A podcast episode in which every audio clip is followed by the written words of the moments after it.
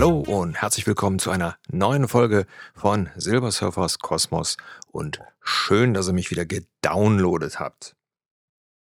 In der heutigen Folge machen wir eine kleine Betrachtung der Musikmedien von der Schallplatte bis zum digitalen Download. Ganz schön weite Spanne, denn die Schallplatte äh, wurde schon um 1900 in ihrer Urform erfunden und führte dann ein ja, Siegeszug äh, durch das Jahrhundert.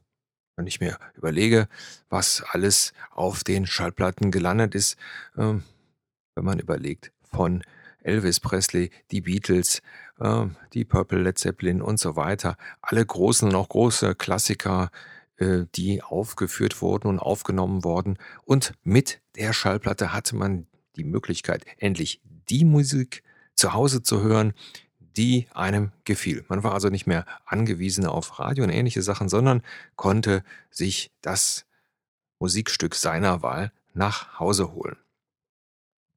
Wie das ja später in den 60er und 70er Jahren gewesen ist, dann natürlich auch als Single oder ähm, als Vollschallplatte. Ja, Anfang der 80er Jahre, im Jahr 1982, wurde dann die CD eingeführt. Da war sie nun, die Silberscheibe, die so viel versprach.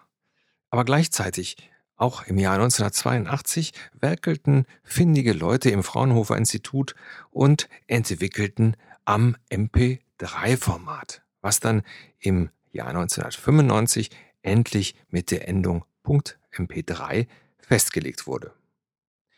Die ersten tragbaren MP3-Player gab es dann um 1998. Endlich brauchte man nicht mehr die ganzen CDs mitzubringen oder im Auto zu horten, wo sie dann meistens äh, aufgrund des Sonnenlichts kaputt ging, sondern man konnte einfach MP3s über einen MP3-Player hören und hatte dann sehr viel Musik in einem kleinen Behältnis. Mit der MP3 tauchten dann natürlich auch 1990 dann die Tauschbörsen auf. Äh, die bekannteste wohl sollte Napster sein, die sich ja dann bis zu ihrem Ende im Jahr 2000 ähm, als Tummelplatz für viele, viele Musikliebhaber äh, darstellte. Im Jahr 2003 sprang dann die Firma Apple in die Bresche und das, was die Musikindustrie einfach nicht geschafft hat, sich dem digitalen Medien anzuschaffen, äh, anzupassen, das schaffte dann die Firma Apple, die 2003 den iTunes Store eröffnete. Ja, und den Rest, den kennen wir ja. Das mündete darin, dass die Geräte immer kleiner wurden, dass wir immer mehr digitale Musik hören. Und das äh, gipfelte in den letzten Jahren darin, dass wir solche Sachen wie ähm, zum Beispiel Deezer oder Spotify haben, wo wir die Möglichkeit haben, unergründlich viel Musik zu hören für relativ wenig Geld. Ja, ist das jetzt ein Fluch oder ist das ein Segen, dass es so ist? Ich glaube, das ist ein schwieriges Thema. Ja, aber kommen wir nochmal zurück zur äh, Schallplatte. Wenn ich mir das überlege, so die Schallplatte war ja grundsätzlich eigentlich ein Gesamtkunstwerk. Allein auf ihrer, aufgrund ihrer Größe, im Format ungefähr 30 mal 30, wenn man das Cover betrachtete, hatte man ja viele Möglichkeiten dort, sich auch als Gruppe zu präsentieren. Das heißt, das heißt also, jede Gruppe äh, hat früher Wert darauf gelegt oder auch jeder Künstler, dass sein äh, sein Plattencover das repräsentierte, was er darstellen wollte.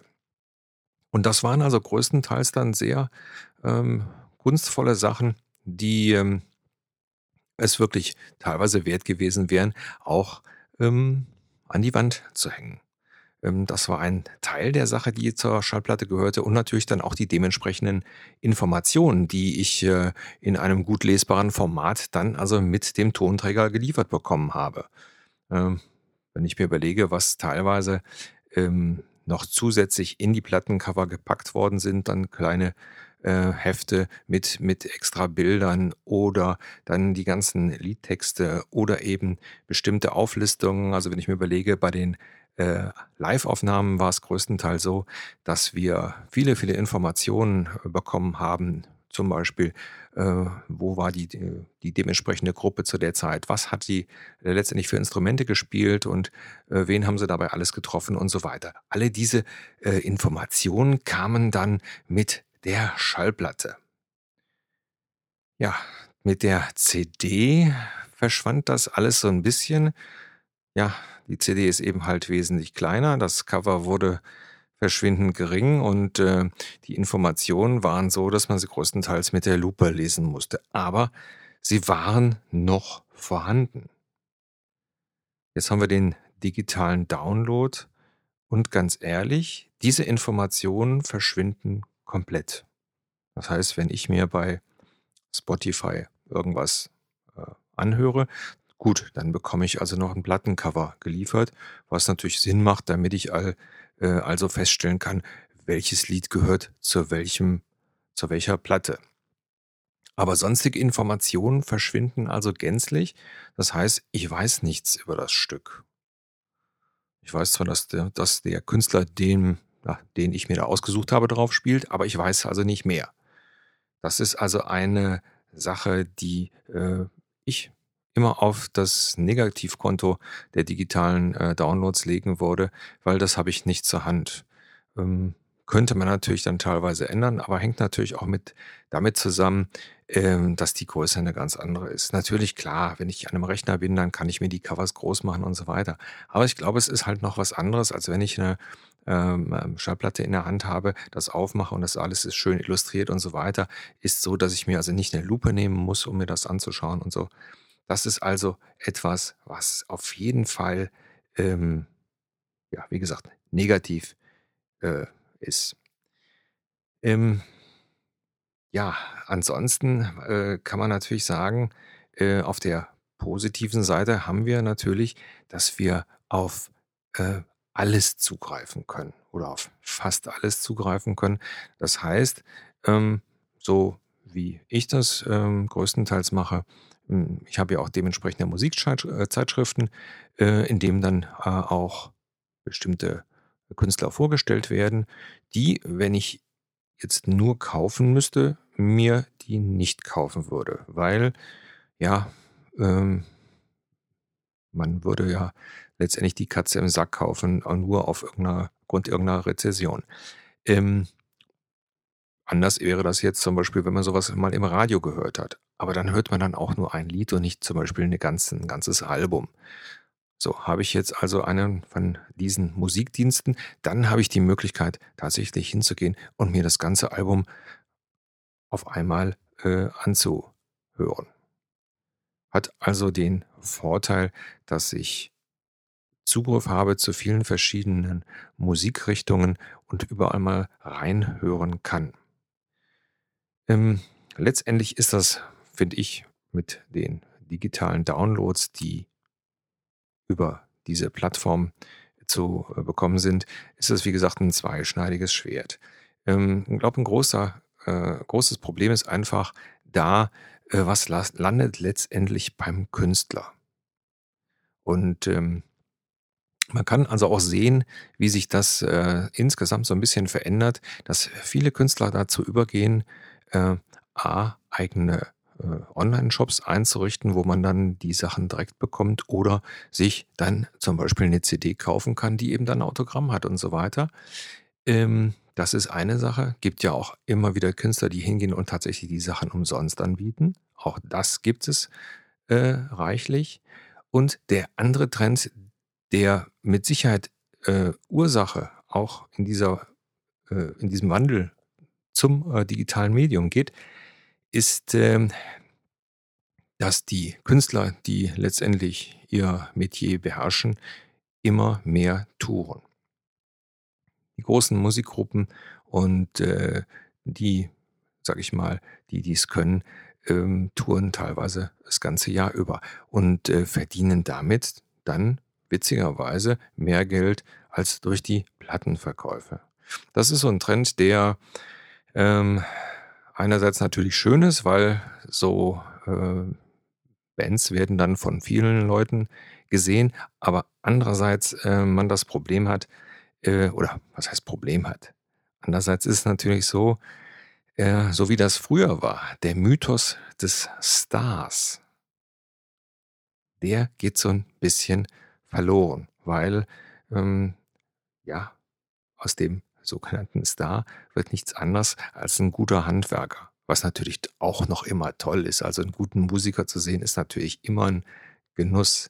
Aber ähm, all das, was früher drumherum war, ja, Schallplattencover, die Veröffentlichung, die äh, teilweise äh, großen Produktionen dann in wenigen Städten, ähm, all das hat sich also im Laufe der Zeit gewandelt. Und, und äh, das muss man auch so sagen, es ist also ein Wandel, der mir so ein bisschen äh, wirklich negativ aufstößt. Das ist so äh, teilweise die Hörgewohnheiten, ich will das jetzt mal so sagen, der jüngeren Leute, die tatsächlich mit so einem plärrenden Handy äh, durch die Gegend laufen. Hm? Äh, ganz ehrlich, was will ich denn da noch groß an Musikunterschieden hören? Klar, das MP3-Format ist ja eine komprimierte Sache und äh, die High-Fidelity-Freunde werden natürlich dann sowieso sagen, ja, man kann den vollen Klang der ganzen Sache da nicht hören. Äh, das ist richtig, aber wenn ich dann ähm, wenigstens noch einen hochwertigen Kopfhörer habe und vielleicht noch ein gutes Abspielgerät und die dementsprechende äh, Bitrate dann wenigstens hoch ist, dann habe ich dann von der Musik her wenigstens äh, eine einigermaßen gute Qualität. Aber letztendlich, wenn ich ein Handy dann auf Außenlautsprecher stelle, ja, was will ich denn dann hören? Dann höre ich letztendlich äh, nicht viel. Und dann geht das so in die Richtung mehr Musik konsumieren.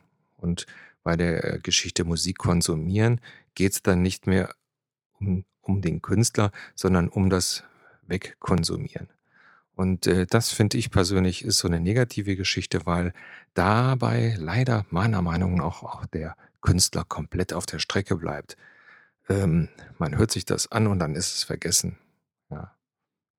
Ich bin da eher so der Freund von den Leuten, die ähm, zum Beispiel so eine Geschichte wie dieser oder Spotify nutzen, um einfach zu neue Sachen sich anzuhören und dann eventuell tatsächlich in den Laden gehen und sich dann doch die CD von dem Künstler kaufen. Finde ich persönlich so der bessere Weg. Ja, so ist das heute mit den digitalen Medien. Ja, großer Vorteil, den es ja noch gibt, und das habt ihr gerade im Ohr, das sind die Podcasts. Das ist also so eine Sache, wo ich so wirklich sage, äh, jeder kann heute einen Podcast machen, wenn er das richtige Gerät hat und kann ein äh, qualitativ relativ hochwertiges Produkt ähm, auf den äh, Markt schmeißen. Ähm, andere Geschichte ist natürlich auch, man ist in der Lage, durch, die, durch das neue digitale Zeitalter natürlich viele Menschen zusammenzubringen, um ein Produkt zu machen.